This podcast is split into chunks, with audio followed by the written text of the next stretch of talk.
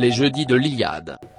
Bonsoir à tous, donc euh, bienvenue pour ce deuxième jeudi de l'Iliade de l'année, qui est euh, hors numérotation puisqu'il n'est pas le premier jeudi du mois, et qu'on profite de la sortie d'un livre, Comprendre la stratégie hongroise, pour euh, avoir ce, jeudi de l'Iliade. Donc ce, livre, c'est le premier partenariat qu'on a avec la Hongrie, et qui va donc vous être présenté par Thibaut Gibelin et Ferenc Almassi, à qui je cède la parole. Merci beaucoup Solène. En effet, on va présenter ça à deux, avec cette complémentarité. Euh, j'ai fait la, préface du livre, et puis je travaille depuis deux ans euh, comme, euh, comme, professeur au Matthias Corvinus Collegium, une connaissance plus académique de la Hongrie. Ferentu, c'est un expert journalistique depuis, depuis 2016, maintenant que le Vichira Post existe. je vais essayer de prendre les choses en entonnoir pour vous présenter brièvement qui est Victor Orban, euh, qui est son directeur politique, Balaj Orban, qui a écrit ce livre, et puis euh, le Matthias Corvinus Collegium, euh, pour lequel je travaille et qui en dit pas mal sur l'esprit en fait, de cette stratégie hongroise et ses visions à long terme. je passerai ensuite la, parole à, à, Ferenc pour des éléments de contexte sur la France et la Hongrie, et ensuite on entrera plus en détail dans le livre. Comprendre donc d'où vient Viktor Orban, c'est revenir à l'époque euh, du communisme, à l'époque du rideau de fer, dans une Hongrie en fait qui est un pays très épargné après euh, l'énorme euh, comment dire l'énorme choc hein, de la révolution de 1956 qui a été écrasé. La Hongrie est devenue un, régime communiste avec un statut un peu privilégié, avec donc une, une peut-être une plus grande souplesse et puis une élite politique en fait qui s'est maintenue sous la, sous la cendre et euh, Victor Orban a pu, dans les années 1980, hein, il est né en 1963, donc dans les années 1980, il a pu créer euh, ce qu'il appelle le Fidesz, hein, l'association des jeunes démocrates, qui est euh, carrément dissidente, qui interdit aux jeunes qui sont encartés aux jeunesses communistes, qui interdit aux plus de 35 ans. Et dans une, une, vision des, choses à l'époque où la fin du communisme est inenvisageable. Il y a en Hongrie c'est important de le noter, cette, euh, euh, cette, plus grande marge de manœuvre et puis une culture politique euh, qui n'a pas été complètement écrasée ou tarie par la période communiste. Victor Orban devient rapidement le principal cadre de ce parti et à la chute du communisme, il va mener une liste donc aux premières élections libres au printemps 1990 et il va entrer dans l'opposition, hein, il va siéger dans l'opposition et durant ce, premier mandat de 1990 à 1994, le Fidesz va évoluer vers euh, quelque chose de plus euh, conservateur, de plus national conservateur. Le Fidesz a été proche, euh, je dirais, des tendances libérales, pro-américaines avant la chute du communisme, mais c'était de fait une manière de lutter contre l'occupation communiste. après, Viktor Orban va imposer quelque chose de clairement méfiant voilà, à l'égard euh, du libéralisme anglo-saxon. Cependant, en 1998, il devient Premier ministre pour la première fois, il a 35 ans, et la manière euh, qu'il va avoir de, de, gérer euh, le pays sera en fait très timide et franchement différente de ce qui existe depuis 2010. En fait, il n'a pas encore l'expérience, les réseaux, le pouvoir réel, il a simplement le, le, le poids des institutions démocratiques et il va perdre les élections en 2002. Ah, et donc, après 8 ans dans l'opposition à nouveau, il va revenir au pouvoir en 2010. Balaj Orban, c'est différent. Balaj Orban, il est né en 1986, donc c'est pas la même génération. Il a dans sa culture familiale une aversion pour le communisme, mais c'est donc une, quelque chose de transmis. Mais lui, il a vécu dans un, univers post-communiste. Et puis, euh, il est euh, contrairement à Victor Orban, donc, qui, est rapidement entré dans l'action politique, il est d'abord euh, un universitaire. Et d'ailleurs, Victor Balaj Orban a aujourd'hui plusieurs casquettes. Hein. Il est député depuis 2022, mais il est aussi le président du conseil d'administration du Matthias Corvinus Collegium. Il est aussi président du conseil d'administration de l'université de service public. Et en plus de ça, il est le directeur politique du Premier ministre, c'est-à-dire qu'il siège à côté de Victor Orban à tous les euh, conseils des ministres, euh, qu'il l'accompagne euh, très souvent et qu'il est en charge de piloter la stratégie politique du pays. Ah, donc, une, c'est un poste en fait qui n'existe pas tant dans d'autres pays. le secrétaire général de l'Élysée serait plutôt un grand intendant. là, avec Balaj Orban, on a quelqu'un qui est chargé de la prospection intellectuelle dans tous les pays d'Europe et au-delà, et de proposer au Premier ministre les, les choix les plus éclairés et euh, aussi de, redynamiser les élites hongroises avec une culture politique euh, très, très acérée et très, euh, très pertinente. enfin, le MCC, le Matthias Corvinus Collegium, c'était un foyer de jeunes, un collégium comme ça existe aussi dans les universités britanniques, qui était à l'initiative d'un homme d'affaires privé en 1996 initialement. Et puis en 2020, l'État hongrois a décidé de doter le Matthias Corvinus Collegium d'énormes moyens environ 5 milliards euh, d'euros euh, d'actifs qui ont été transférés de la richesse nationale euh, à cet institut qui couvre tout le système universitaire et scolaire hongrois, qui ouvre des campus dans toutes les villes de Hongrie, mais aussi dans les villes magyarophones périphériques de la Hongrie. et jusqu'à Bruxelles. Jusqu'à Bruxelles également, un centre du MCC est ouvert à, ouvert à, Bruxelles. Et le but, c'est de servir de pépinière au talent politique hongrois pour le XXIe siècle euh, et euh, d'avoir une génération euh, de nouvelles élites en mesure d'appliquer cette stratégie hongroise que Balaj a, a, décrit dans son livre. Je te passe la parole, Ferenc, pour la présentation de ce que les Français peuvent, doivent retenir de la Hongrie pour ne pas faire d'erreur d'interprétation. Alors, je m'appelle Ferenc Salmachi, donc moi je suis journaliste indépendant, je suis le rédacteur en chef du Visegrad Post, qui est un média euh, entre autres francophones euh, spécialisés sur la politique d'Europe centrale. Euh, et je travaille régulièrement avec Thibault. Et, aujourd'hui, Thibault m'a demandé d'être là pour l'accompagner, pour, et notamment là pour vous donner quelques éléments de compréhension, donc de, contexte. La, la, première erreur que font, à laquelle je suis souvent confronté lorsque les gens viennent me voir pour me parler de la Hongrie, c'est que les gens ne réalisent pas que le contexte économique, social, historique, bref, il n'y a rien qui est similaire à la France. La Hongrie, c'est l'étranger proche, c'est l'Europe. On, a, euh, une même, on, vient d'une même civilisation, euh, on, a les mêmes euh, institutions historiques qui ont construit les structures étatiques, l'Église, les universités, etc. Mais il y a eu quand même des bouleversements majeurs, et notamment un qu'a évoqué Thibault, qui était donc évidemment au XXe siècle, le fait que la Hongrie s'est retrouvée dans ce qu'on appelle le bloc de l'Est, donc sous le, le socialisme d'État euh, à la soviétique. Et, euh, et ça, ça a eu quand même un énorme impact qu'on ressent encore aujourd'hui. Même s'il y a eu 30 ans de passé depuis le changement de régime, il n'empêche que il y a toujours des, différences profondes qui se ressentent c'est vrai pas que pour la Hongrie, hein, c'est vrai pour tous les pays du bloc de l'Est. Euh, mais, ça se sent notamment en Hongrie lorsqu'on parle de politique. Euh, on ne peut pas euh, faire un parallèle direct avec la France. Et donc ça c'est le premier écueil à éviter, c'est de vouloir chercher une solution pour la transposer en France. Ce n'est pas possible. L'autre chose, c'est aussi que bah, la Hongrie, c'est un petit pays, un petit pays enclavé, qui a une économie faible. C'est un pays agricole et touristique. Euh, c'est un pays qui a été privé au cours du XXe siècle de ses ressources minières, euh, de son accès à la mer, euh, qui n'a toujours pas, depuis 1945, n'a toujours pas le droit d'avoir une, armée importante. donc il y a plein d'éléments qui font que la Hongrie est aussi dans un contexte très particulier. Et puis surtout, depuis le changement de régime, il y a autre chose. C'est-à-dire que le, socialisme d'État, qu'on appelle le communisme,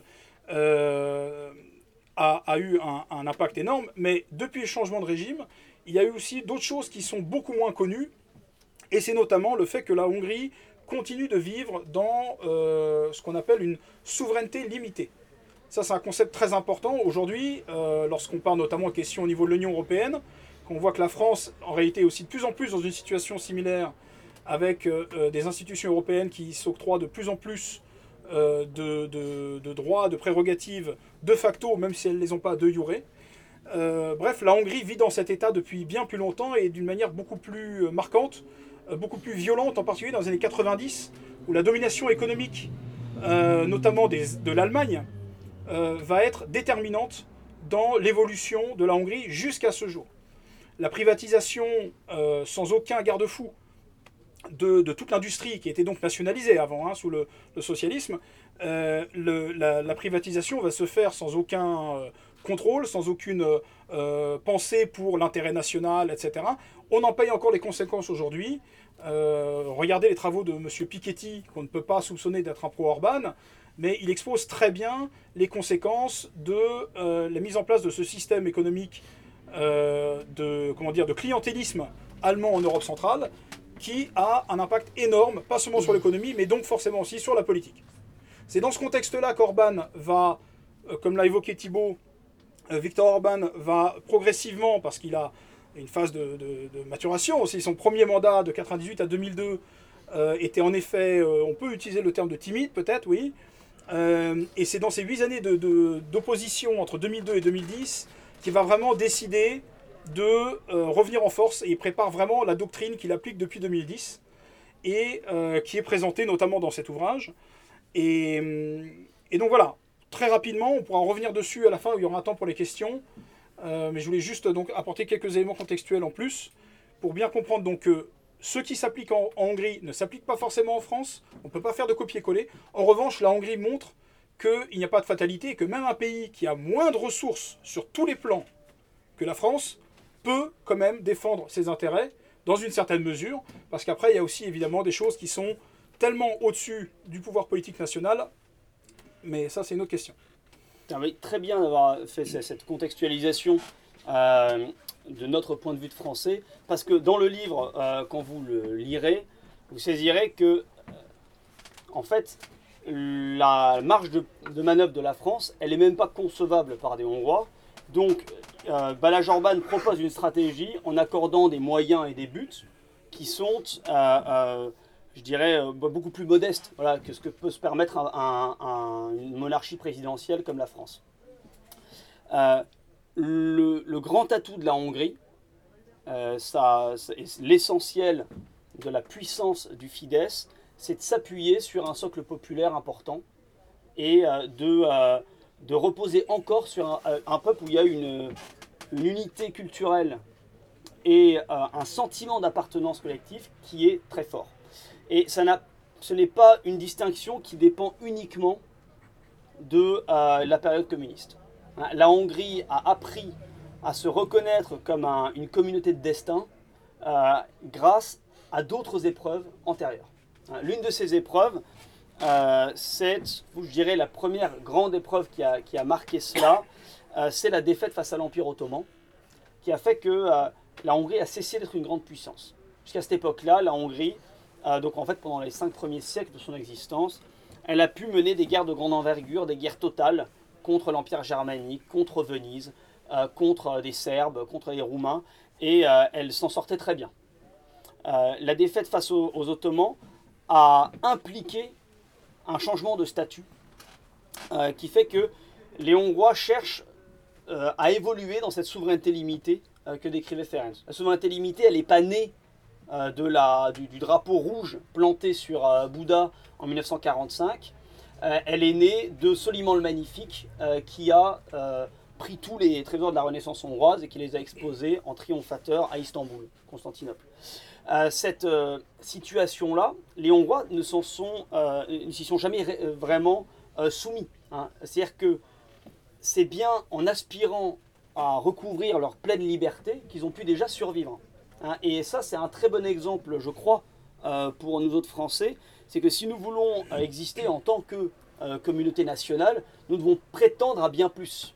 Hein, il ne faut pas refuser le mythe, hein, et notamment le mythe de la Hongrie, un mythe agissant aujourd'hui, c'est le bassin des Carpates, c'est-à-dire la Hongrie historique telle qu'elle existait avant le traité de Trianon. Traité de Trianon en 1920 qui a démantelé la Hongrie au bénéfice de ses voisins. Euh, la Hongrie s'est perpétuellement considérée comme un peuple de conquérants qui ont euh, déferlé dans le bassin des Carpates à la fin du 9e siècle de notre ère, et même humiliés par euh, les hordes mongoles au XIIIe siècle, ils ont reconstitué leur royaume et ils ont pu le faire parce que les Mongols ne sont pas restés. Pour les Ottomans, c'était beaucoup plus compliqué et la, souveraineté hongroise, le rêve de la pleine liberté nationale, s'est maintenu dans une terre qui aujourd'hui n'est plus hongroise, qui est la Transylvanie. Euh, face à l'absolutisme autrichien, les Hongrois ont conservé cette même foi. Et euh, c'était en fait une espèce de guerre civile entre ce qui s'appelle les Kuruts et les Labans. Des Kuruts qui étaient euh, les partisans de la liberté totale de la Hongrie, donc en guerre contre Vienne, et puis des Labans qui cherchaient l'accommodement avec, avec les Habsbourg. Euh, c'est parce que il y avait cette minorité irréductible qui résistait à l'est du pays que les Labans pouvaient obtenir des accords généreux de Vienne. Donc il y a toujours eu euh, une complémentarité dans les, dissensions hongroises qui finalement servait l'intérêt national. Et euh, aujourd'hui, on a euh, un, pouvoir politique qui réunit ces différentes tendances à l'intérieur du Fidesz. Le Fidesz n'est pas du tout un parti monochrome, c'est une représentation de l'essentiel des sensibilités hongroises en fait, ce qui explique euh, que vous avez aujourd'hui un parti de droite nationale plus dur, qui s'appelle Miazank, notre patrie, euh, qui sert, je dirais, de euh, peut-être de lobby pour tenir les positions droitières du Fidesz. Et puis vous avez cet ensemble du spectre politique occidental qui n'occupe que un quart du Parlement hongrois. Hein, tous les partis dits euh, libéraux, démocratiques, écologistes, etc., représentent en effet entre environ 30%, 25 à 30% du Parlement actuel. Euh, donc euh, c'est quelque chose d'assez exceptionnel et ça a pu se maintenir grâce à un soutien populaire qui ne s'est pas démenti sur le plan électoral, avec une réélection aux deux tiers en 2014, en 2018, puis en 2022. donc si la Hongrie a beaucoup moins d'atouts que la France. Il faut quand même euh, signaler qu'ils euh, se sont donné les moyens de maintenir un consensus, un plébiscite populaire extrêmement large.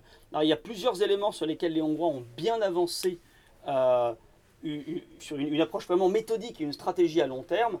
C'est la question de la réforme de la justice, la question du, panel médiatique, hein, du paysage audiovisuel et journalistique, et euh, la question de la politique familiale.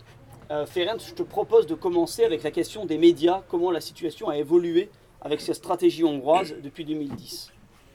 Alors oui, j'aurais juste rajouté un élément par rapport à ce que tu disais, un élément très court mais qui va permettre de comprendre encore un peu mieux le contexte historique sur le temps long.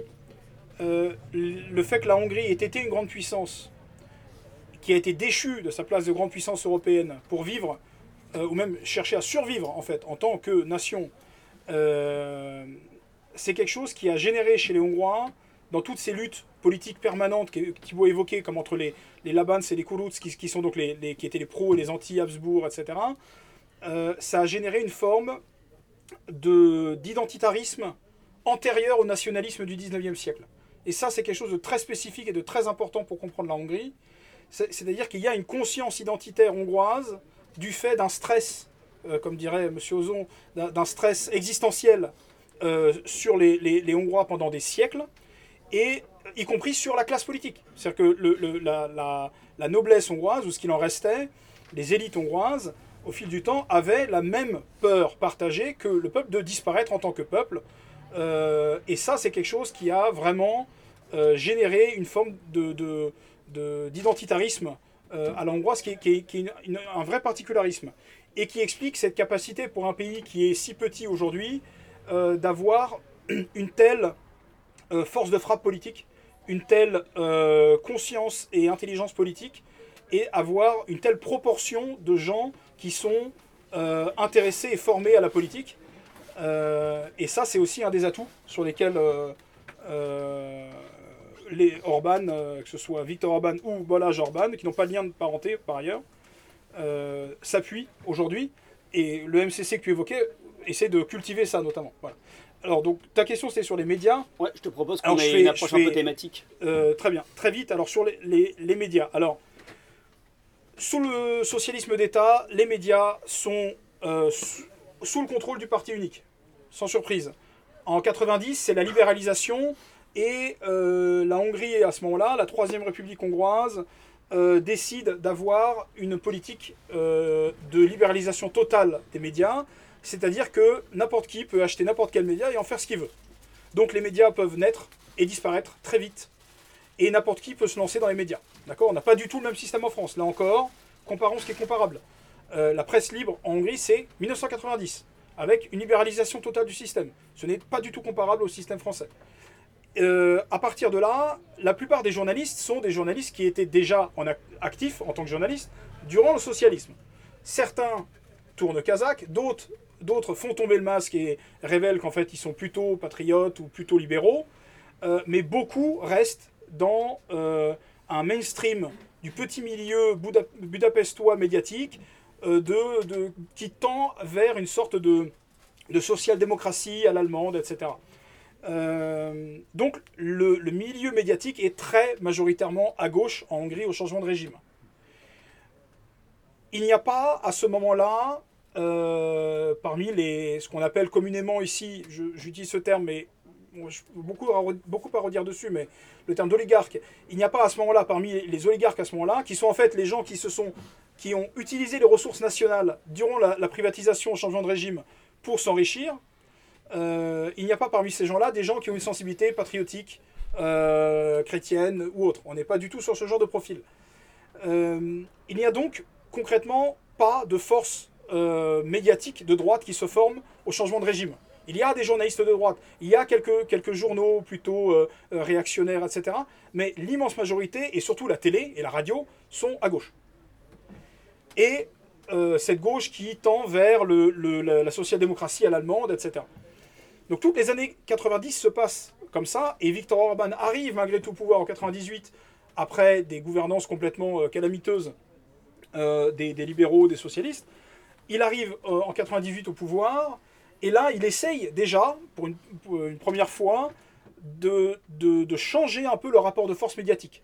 Son but, c'est pas de faire taire le- les médias de gauche. Son but, c'est que des médias de droite existent. C'est juste ça. Il essaye de favoriser l'émergence de médias de droite. Alors évidemment, avec les règles qu'il y a en Hongrie. C'est-à-dire que ben, la guerre des médias se fait en achetant les médias.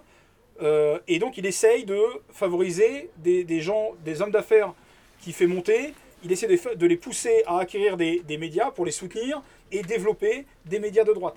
Ça commence tout gentiment, donc en 98-2002, très difficilement, c'est très laborieux. Ça porte pas ses fruits en 2002 lors de l'élection où il perd euh, vraiment de justesse.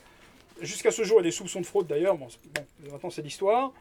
Euh, il se retrouve donc dans l'opposition et en 2002, donc il perd, en 2003 je crois, il crée euh, avec euh, son, son, bras droit, l'homme d'affaires Shimichka, il crée Hir TV, qui est la première télévision privée de droite. C'est inspiré de Fox News, pour donner une idée. L'idée était d'avoir une télévision qui appartient, pas directement au parti, mais qui soit un canal de diffusion des idées de droite, etc. Ce média se développe petit à petit euh, et commence à vraiment s'inscrire dans le paysage.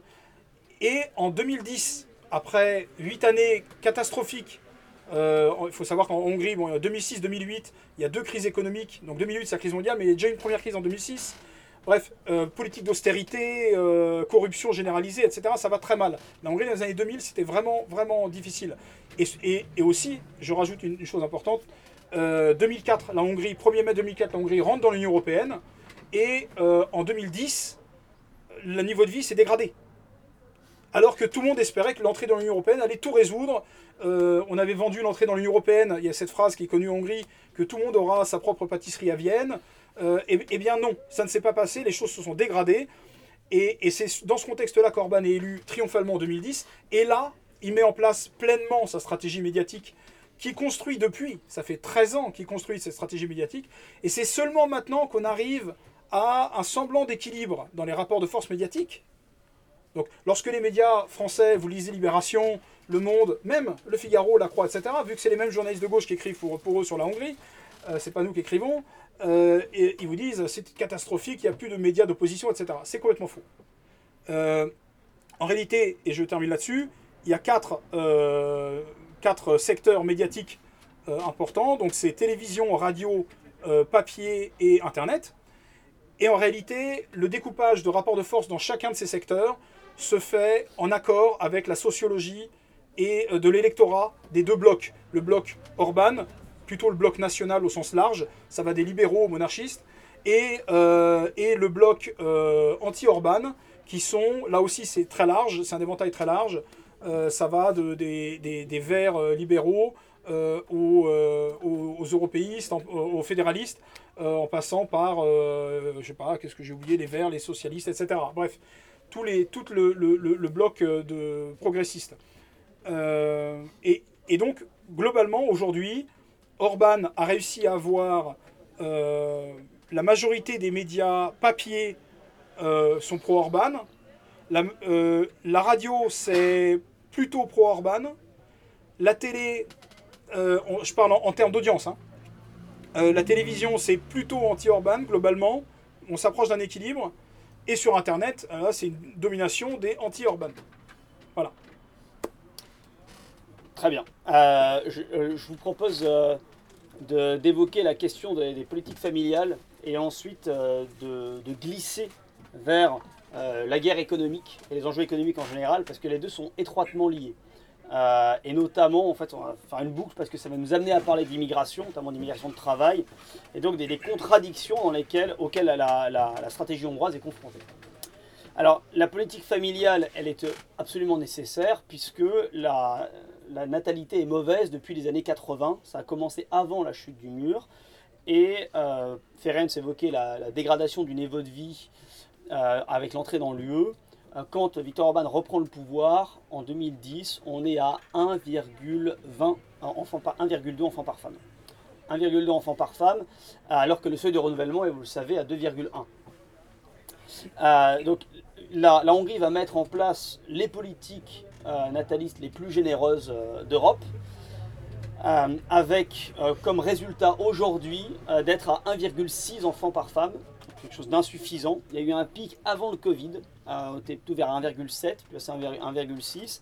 Et maintenant, en plus, on le sait, euh, la génération la plus nombreuse des Hongroises, c'était les femmes nées dans les années 70. Eh bien, cette génération-là euh, a, a cessé de faire des enfants.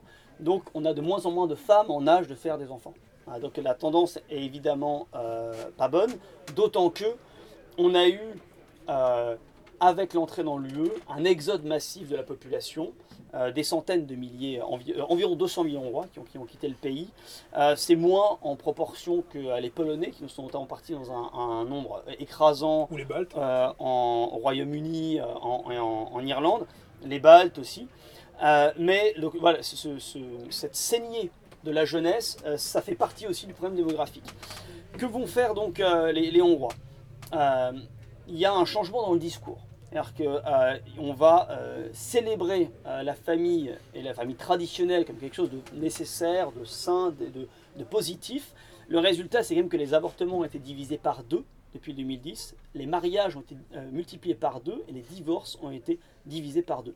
Donc il y a, un, vrai changement dans le- les comportements. Euh, et ensuite, les aides euh, pour, inciter les femmes à faire des enfants euh, sont euh, remarquables. Hein, euh, C'est-à-dire que quand un couple se marie, il a accès à un prêt pour acheter un appartement, une maison, un bien, enfin, son, bien, son bien immobilier. Et euh, s'ils font euh, plus de trois enfants, ils n'ont pas à rembourser ce qui leur reste euh, du, prêt. Euh, ils ont une facilité pour acquérir une voiture, euh, une voiture pour familles nombreuses. Euh, les femmes sont aussi euh, euh, incitées à faire des enfants, même si elles ont une carrière professionnelle. Pour le coup, les Hongrois essaient de défendre aussi une natalité chez les classes moyennes et supérieures. Donc les femmes qui font trois enfants ne payent plus euh, d'impôts Sur le euh, revenu. sur le revenu euh, tout le reste de leur vie. Et puis il y a plein d'autres exemples, hein, les, les prêts étudiants aussi, beaucoup. euh, les, les dé- dé- détaxations pour les grands-parents aussi. Enfin, il y a, il y, a, il y a- il y a vraiment.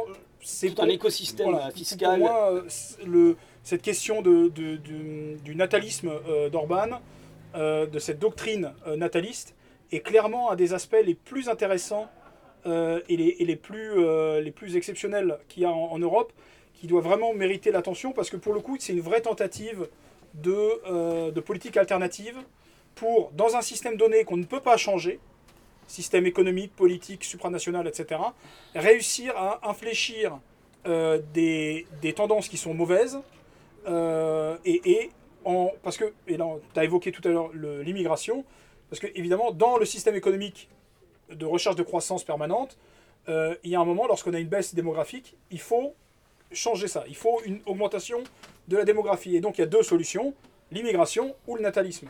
Et en fait, personne jusque-là n'avait osé ouvertement euh, encourager un natalisme national, exclusif. Et c'est ça que, tente de faire Victor Orban.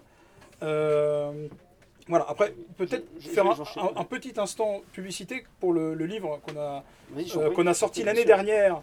Euh, je sais pas, Alexandre vient de partir. je- je- J'espère qu'ils en ont encore. Pour ceux que ça intéresse, on a, on a fait l'année dernière, juste avant les élections. Thibault a signé un article dedans aussi. euh, un, un petit livre sur Victor Orban et ses 12 ans au pouvoir. Et là-dedans, vous avez un peu plus d'éléments, notamment sur ces questions du natalisme. Les politiques euh, euh, familiales, ça coûte très cher. Et donc la, question qui se pose pour maintenir euh, ces, aides, surtout dans un contexte de crise économique comme on connaît depuis le Covid, c'est qu'il faut que l'argent rentre. Il faut qu'il y ait une économie florissante. Et là, la Hongrie est confrontée à une difficulté, c'est que le chômage qui était important structurellement en 2010 est quasiment résorbé. La génération des hommes qui ont 60 ans est une génération assez nombreuse et ils sont plus nombreux évidemment à partir euh, à la retraite qu'il y a de jeunes à entrer sur le marché du travail. Euh, donc on se retrouve à- dans une situation euh, très piégeuse où il s'agit de maintenir un excédent budgétaire tout en ayant moins de travailleurs. Euh, donc l'une de ces, euh, de, de- de ces euh, options, ça a commencé pour faire venir des immigrés, notamment des Balkans, du Monténégro, et des bus entiers qui partent du Monténégro pour aller bosser dans l'usine Audi de Dieur, et puis ils repartent à la fin de la semaine. Euh, puis ils restent un peu plus longtemps, puis on va voir ailleurs. Et Les puis, Ukrainiens. et les Ukrainiens, ah, bien sûr, tout à fait, les Ukrainiens. Aussi, cette, cette, ce surcroît de population de Hongrois des pays voisins qui euh, se payent au prix fort, puisque ça veut dire que vous asséchez les communautés, euh, hongroises euh, dans des terres qui, qu'ils ont habitées depuis mille ans. Aujourd'hui, on est sur vraiment la ligne de crête, et la Hongrie assume de faire appel à une immigration de travail, c'est-à-dire ce que la France a fait dans les années 60. Euh, ils le font avec, donc d'un côté, la volonté euh, de, maintenir ces politiques publiques dans l'intérêt des familles hongroises, mais il y a aussi, et là tout est lié, il y a aussi la pression du patronat, la même que celle qui pesait euh, sur la politique migratoire en France dans les années 60 et 70, et euh, le fait que les fruits du, travail ne sont pas répartis équitablement, évidemment. Il y a toujours une part du lion pour le capital aujourd'hui et une partie pour, le, pour euh, réinvestir. Et puis, vous financez évidemment le travail. Euh, la structure de l'économie, il y a une pression supplémentaire qui est celle de l'Union européenne aussi. bien sûr. La bien question sûr. migratoire, on pourrait en parler aussi des heures. Mais le, le- le bras de fer qu'il y a entre euh, la Hongrie de Viktor Orban et euh, les institutions de l'Union européenne euh, depuis, euh, au bas mot depuis 2015 en fait, ça a commencé avant, mais depuis 2015 ça, ça a vraiment pris une autre ampleur. Euh, c'est quelque chose qui est extrêmement pesant et extrêmement difficile à gérer. C'est une vraie donnée dans la politique nationale hongroise, parce que pour un petit pays comme la Hongrie, euh, le, le rapport à l'Union européenne, les aides européennes, etc., euh, c'est quelque chose qui a une vraie, un, un vrai impact sur euh, la richesse nationale et le budget, etc. Et donc c'est très compliqué de réussir à trouver un équilibre. Euh, bon, je m'arrête là parce que sinon on va parler Non, deux heures sur l'immigration. Non, mais c'est hyper Mais- intéressant parce que justement, ça, ça permet de bien croiser les paradoxes Mm. euh, auxquels. Parce que la, la stratégie hongroise, en fait, il y a pas, que, enfin, c'est beaucoup de ténacité, de pragmatisme, Exactement. ensuite vous êtes, confronté euh, à euh, des problèmes, des limites structurelles, et notamment euh, la question de l'immigration, donc étroitement liée à l'économie, que vous avez l'Union européenne qui étrangle financièrement la Hongrie en retenant le fonds de relance post-Covid De manière illégale. de manière illégale. Et comme personne ne réagit, ben, Le, la- la- que fait la Hongrie pour juguler ça? Elle s'ouvre davantage aux investissements euh, directs étrangers d'Extrême-Orient, c'est-à-dire principalement de Corée du Sud et de Chine. Ça fait euh, euh, inévitablement une arrivée d'argent et ça permet de maintenir à flot les choses. Mais l'usine qui est créée, c'est pas la propriété du capital hongrois. Une fois que vous aurez payé les travailleurs hongrois, la valeur ajoutée, elle va repartir sur, dans les places boursières en Extrême-Orient. Euh, donc c'est une solution qui n'est pas non plus gagnante. Et euh, enfin, euh, ce qui est un peu pour, moi le, je dirais, le, sommet de la pyramide, toute cette activité économique dans laquelle la Hongrie veut tirer son épingle du jeu est biaisée. C'est-à-dire que c'est d'abord de la création monétaire par la dette. Donc, vous, une banque, votre créancier crée de l'argent en- pour que vous contractiez un prêt et vous le remboursez avec intérêt. Donc, vous perdez de l'argent en travaillant. hein. et toute l'économie mondiale fonctionne comme ça, dans l'intérêt d'une minuscule minorité de, euh, des créateurs de la monnaie. Euh, dans ce contexte, la Hongrie, elle, euh, elle doit nécessairement faire plus d'efforts pour réussir à dégager ses bénéfices. Et l'une des manières de, de juguler cette perte d'argent, c'est l'immigration. Et ici, on va bien voir le, rapport étroit, enfin la même situation dans laquelle sont plongés tous les pays européens. La France est dans la même situation. Hein, euh, Bruno Le Maire, le ministre de l'économie français, a, dit hier à l'Assemblée nationale qu'ils allaient passer par un 49.3 euh, pour euh, imposer la loi de finances, parce que sinon il n'y aura pas l'argent de l'Union européenne. C'est-à-dire que la France se soumet, on répète, hein, mais euh, la France a beaucoup plus de marge de manœuvre, elle est contributeur net au budget de l'UE, mais elle veut museler la volonté euh,